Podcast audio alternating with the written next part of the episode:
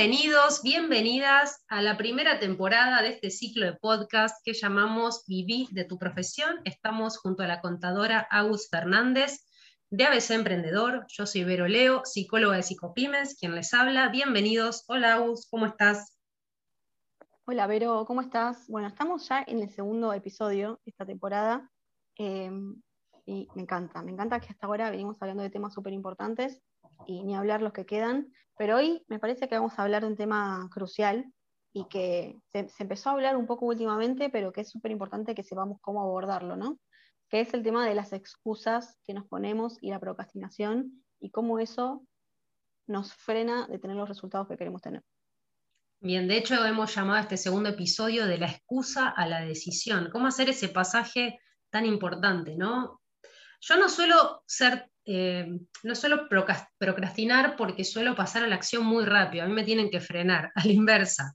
Pero, pero sí eh, veo mucha, mucho a mis colegas que les cuesta un montón, quizás ven claro su deseo, su objetivo, quieren saltar a la independencia y empiezan las excusas.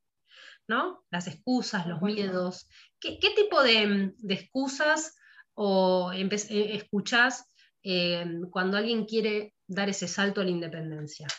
Mira, desde este lado también puedo hablar un poco de experiencia personal, no desde, tanto desde la procrastinación, sino por ahí que mi procrastinación en ciertos momentos está muy relacionada con el perfeccionismo, ¿no?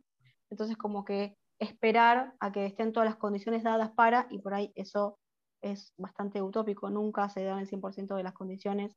Em, entonces, como empezar a autogenerarnos esa confianza, como hablábamos en el primer capítulo, nos va a ayudar a que esa procrastinación no sea tal, pero eh, muchas veces cuando nos encontramos en, eh, en, un lugar en donde nos damos cuenta que, tenemos que dar ese salto, ya sea eh, de trabajar en relación de dependencia a empezar a, dar ese salto a la independencia, cuando estamos ya trabajando de forma independiente y queremos dar ese salto para mejorar nuestra forma de trabajar, para tener más clientes, para empezar a trabajar menos horas y dejar de, vivir para, para, el trabajo, sino al revés, ¿no? adaptar nuestra profesión a la vida y que no la vida se tenga que adaptar al trabajo. Muchas veces las excusas son no tengo tiempo, no tengo plata, no tengo, no tengo, no tengo, no tengo un montón de cosas. Y en realidad todos tenemos las mismas 24 horas, ¿no es cierto? Entonces como que también eh, depende muchísimo de nuestras prioridades y de la gestión y de esa procrastinación y darnos cuenta de lo que estamos haciendo, ¿no? Como de ser conscientes que estamos en esa. Eh, yo les digo, una vez escuché una frase que me encantó y la comparto mucho con, mis alumnos en los programas de más vale hecho que perfecto, hablando un poquito de esto de, esperar que sea el momento ideal o que estén dados todos los recursos y todas las circunstancias. A veces hay que hacer con lo que se tiene, la vida misma, ¿no? Hacer con lo que se tiene. Y no solamente es una frase hecha, sino que está comprobado y hay modelos de negocios que se basan en que vos no podés esperar que una idea que vos armaste en tu cabeza funcione en el mundo real cuando no sabes si realmente encaja en el mundo real. Hay que ir probando y en el camino ir arreglando, probando, buscando otras variantes, otras formas, si no, vas a pasar meses, hasta años muchas veces, armando algo en tu cabeza que después cuando lo bajas al mundo real fracasa porque no, no es lo que, lo que va o lo que esperan tus clientes o lo que vos querés para tu vida. En cambio, si vos empezás desde lo poquito que tengas y vas construyendo, mejorando en base a la experiencia, en base a cada, paso que vas dando, es mucho más posible que sea un éxito ¿no? ese proyecto. A veces en esta pregunta, en esta afirmación, no es una pregunta, esta afirmación que a veces nos decimos, no, bueno, yo ahora no puedo. Ok, y si ahora no podés, ¿cuándo sí? ¿No? ¿Cuándo sí? O, qué puedo hacer para poder, en todo caso, ¿no? Reformular preguntas que abran a la posibilidad y no que cierren. Y ahí, a veces para mí es clave hacerse la pregunta de si realmente querés o si lo estás haciendo porque por ahí vaya uno a saber por qué te encontraste con ese objetivo en el camino. Primero preguntarnos si es realmente lo que queremos, porque eso va a respaldar muchísimas de las decisiones, ¿no es cierto? Mm. A, veces en esto de, eh, bueno, sí, lo quiero, pero no ahora. Entonces volvemos a dilatar la decisión. Ok, ¿y qué condiciones se tienen que dar para? Porque a veces, o esas condiciones que se tienen que dar para dar el salto nunca llegan, o cuando llegan, tampoco me siento preparado o preparada. ¿no? Espera, esto de esperar el, momento ideal. Y, cada vez que Siempre va a haber más excusas. Siempre va a haber más excusas. Y, eso aumenta el nivel de miedo, eh, también aumenta el estrés, porque empezamos a tener cada vez más cuestiones pendientes. ¿no? Y ahí se va generando como un ciclo, se va generando como una rueda en donde eh, estoy estresada, esto me y entonces como estoy estresada no arranco, como no arranco me siento frustrada, esa frustración me genera estrés y estoy como ahí en esa rueda, en ese círculo, que es difícil cortar si no damos un paso. Hay que como simplemente dar un paso. Y a veces no es, uy, sí, voy a ir a, hacer una, acción enorme. A veces es un mail, un mensaje, aprender algo en particular, dar una acción. No, no necesariamente es un paso enorme, sino es empezar a construir confianza en uno mismo, viendo cómo uno mismo cumple sus propias promesas. Porque la procrastinación es también un poco, sí, lo hago mañana, llega mañana, no lo hago, entonces es como que eh, no me cumplo mi propia promesa y empiezo a desconfiar de mí misma también. Es como quien diría un paso a la altura de, la distancia de tus piernas, ¿no? Eh, Tal cual. Porque a veces también nos ponemos como metas gigantes y ya eso nos, se, nos eh, vuelve como paralizante, ¿no? Imagínate tener que construir una consultora de cero o tener que cambiar un modelo de negocio porque no estoy conforme, o sea, quizás no se trata de hacer grandes cambios, sino como decís, pequeños cambios, porque eso, eh, cada vez que dilatamos empezamos a aumentar eh, los pendientes, empezamos en este ciclo que hablábamos como de tener más estrés, más ansiedad, y nos empezamos a sentir cada vez más frustrados. Y, y entonces entramos en un ciclo muy difícil de salir, si seguimos siempre dándonos los mismos argumentos. Hasta que en algún momento esos argumentos caen, ¿no? Claro, pero sobre todo porque que no miremos o que le demos la espalda a todas estas inquietudes, a estos problemas, no significa que dejen de existir. Por el contrario, cuanto más ignoramos, la bomba sigue creciendo hasta que en un momento va a estallar, ¿no es cierto? Entonces, nada mejor que enfrentar el momento que hace falta, el momento de que se presentan las acciones, el momento que hace falta dar ese paso. Y como decíamos, simplemente a veces es un paso atrás del otro y de repente te das vuelta y decís, uh, mira todo lo que pude hacer este mes, uh, mira todo lo que pude hacer esta semana, uy, de repente mira todo lo que pasó este año con un pasito, ¿no? Un pasito cada vez, sin pensarlo como un proyecto enorme. A mí me gustaría dejar ahí una pregunta flotando que creo que puede abrir un, mundo de posibilidades que la pregunta es, ¿por qué sabiendo que tenemos en claro lo que queremos, ponemos a distancia nuestro deseo? ¿no? ¿Qué se esconde en esa distancia entre mi deseo y la acción? Y eso, bueno, cada quien lo llenará con, lo propio. Con su respuesta, tal cual. Ahora, como recurso, entonces, ya entendimos que cuando procrastinamos, dilatamos, aumentamos el estrés, la ansiedad, empezamos a activar el ciclo de frustración, ¿no? Esperamos que sea todo perfecto. Bueno, ya sabemos que perfecto eh, no, vale hecho que perfecto y perfecto no existe. Ahora, ¿qué recurso sí entonces empezar a tener en cuenta? ¿Qué tips, qué herramienta para tener eh, resultados? Primero que nada, como decíamos, y esto para tatuárselo, como digo a veces, es pasar a la acción. Y no importa qué, a veces es pasar a la acción con algo, para empezar a sentirnos en movimiento y empezar a autoconfirmarnos, autoconfirmarnos que ese paso que estamos dando no es que nos está llevando a un lugar malo, al contrario, no es, no es un riesgo ese paso. Porque muchas veces todo esto tiene que ver con, con esas famosas zonas de confort, ¿no? Que que sea una zona de que se le llame zona de confort no significa que sea un lugar cómodo, sino que significa que es un lugar al que estamos acostumbrados y que ya sabemos cuáles son las cosas con las que nos enfrentamos. Ya, es como el prefiero malo conocido que bueno por conocer. Entonces, a mí lo que me gusta preguntar muchas veces es lo siguiente. Ante la incomodidad de cómo te sentís ahora porque estás en un lugar en donde no querés estar y te gustaría estar de otra forma, versus la incomodidad de dar pasos que te lleven a otro lugar. ¿Qué incomodidad preferís? Incomodidad por incomodidad. ¿La incomodidad que te mantiene donde estás o la incomodidad que te ayuda a llegar hacia donde vos querés estar.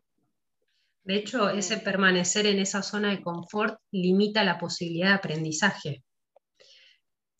Yo, siempre digo que eh, bueno, a veces nos animamos a hacer eso, a tomar esas decisiones solos o solas, y otras veces no sabemos ni por dónde empezar. Por eso yo digo que una de las eh, principales posibilidades de empezar a ver resultados es empezar a pasar a la acción. Una forma de empezar a pasar a la acción si necesitamos acompañamiento es invitarlos a los programas o el salto de la independencia, o el de contadores independientes, o el de profesionales independientes, porque cuando estás acompañado por mentores o por una tribu de colegas que están en la misma que vos, que tienen, comparten las mismas, las mismas inquietudes, empezás a construir confianza y empezás a pasar a la acción y la procrastinación empieza a desaparecer, básicamente, porque empezás a aumentar tu nivel también de motivación interna.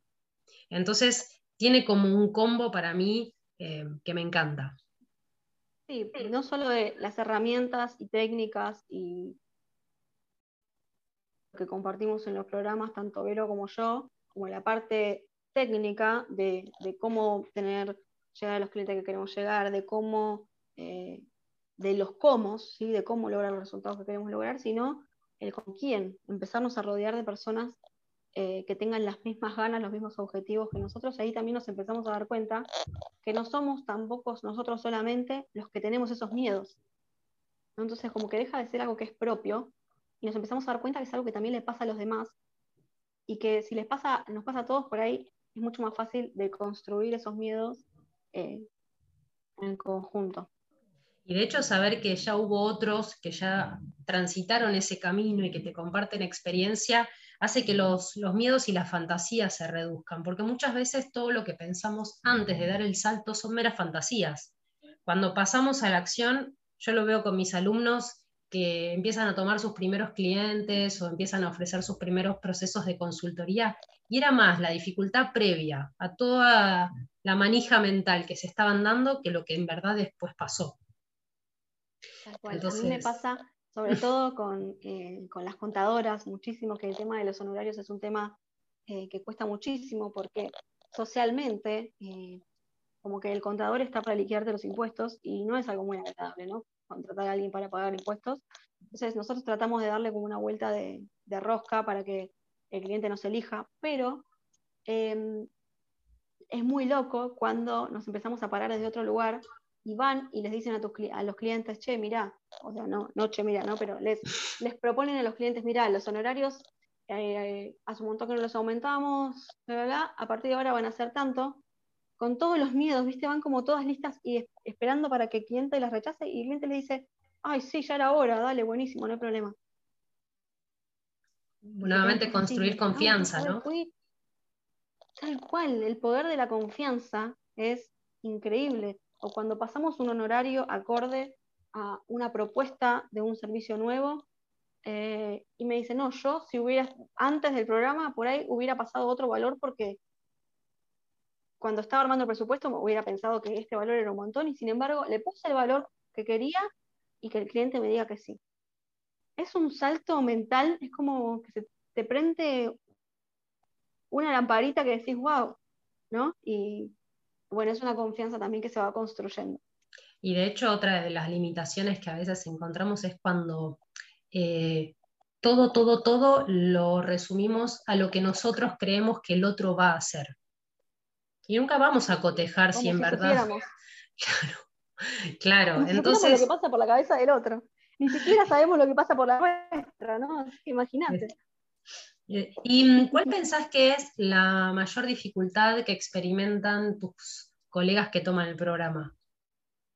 Em, tanto en el de contadoras como en el de profesionales independientes y finanzas, muchas veces lo que, lo que, la falta de confianza es un denominador común, creo que en todos los profesionales independientes, así que eso trabajamos muchísimo en el programa, muchísimo, eh, a pararnos desde otro lugar, ¿no? Ya como dejar de de ser eh, empleadas de nuestros clientes para pasar a ser aliadas eh, estratégicas y trabajar con ellos y que sea un ganar-ganar mutuo. Em, y también el tema de la organización, el tema de la planificación y de cuidar nuestro recurso principal, que es el tiempo, eh, es algo que, en general en la sociedad está muy complicado, sobre todo, no sé, con el tema de, la, de lo digital y demás, pero también lo que nos pasa es que tiene mucho que ver también con el tema de la confianza, porque a veces pensamos que el tiempo del otro es más valioso que el nuestro. Entonces, ahí, viste, empezar a, valorar realmente nuestro tiempo, nuestras horas, nuestros recursos, es súper importante para, para poder construir eh, sobre bases firmes, ¿no? Y, hacerlo de forma rentable y estable y escalable. Como siempre decimos, eh, el primer paso para mí primero es empezar a tomar la decisión y el compromiso con lo que uno quiere. El segundo paso es pedir ayuda si uno no, no, no lo sabe hacer solo o no puede solo. Y el tercer paso es empezar a cambiar la mentalidad, que lleva tiempo, que lleva tiempo, pero una vez que, que la empezás a cambiar, Einstein decía ¿no? que eh, la mente es como un paracaídas, una vez que se abre no, no se puede volver a cerrar. Entonces, eh, cuando empezamos a mirarnos distinto, a ver las situaciones, empezamos a detectar oportunidades. Eso es clave. Creo que eso es una de las puertas que también se abre en los programas, ¿no? Que empezás a mirar distinto. Donde ahí antes decías no puedo. Poco, claro. de los problemas y de la queja y de lo negativo y de todo lo que está mal, empezás a afinar la mirada para encontrar en esta situación qué oportunidad hay para mí, para mi estudio, mi consultora, negocio, cuál, qué oportunidad puedo sacar positiva de esta situación. Bien, la búsqueda de oportunidad. Bueno, Agus, estamos llegando al final de este episodio. Eh, vamos a dejar en las notas del episodio también. ¿Cuándo empieza tu programa, Agus?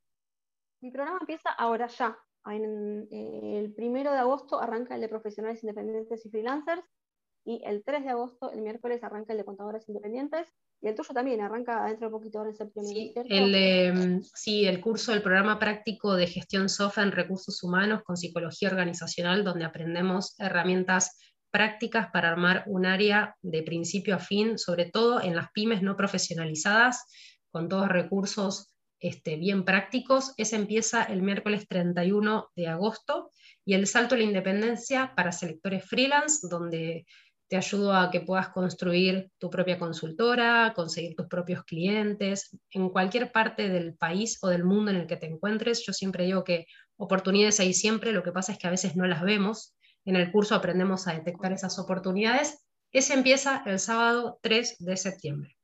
Así que para los que se quieran sumar, vamos a dejar en las notas de este episodio los links y también si quieren comentar, likear, compartir, lo pueden hacer. Muchísimas gracias y nos vemos en el próximo que tenemos un episodio especial. Tenemos una invitada de lujo. De lujo, de lujo. Bueno, Agus, hasta la próxima. Hasta la próxima.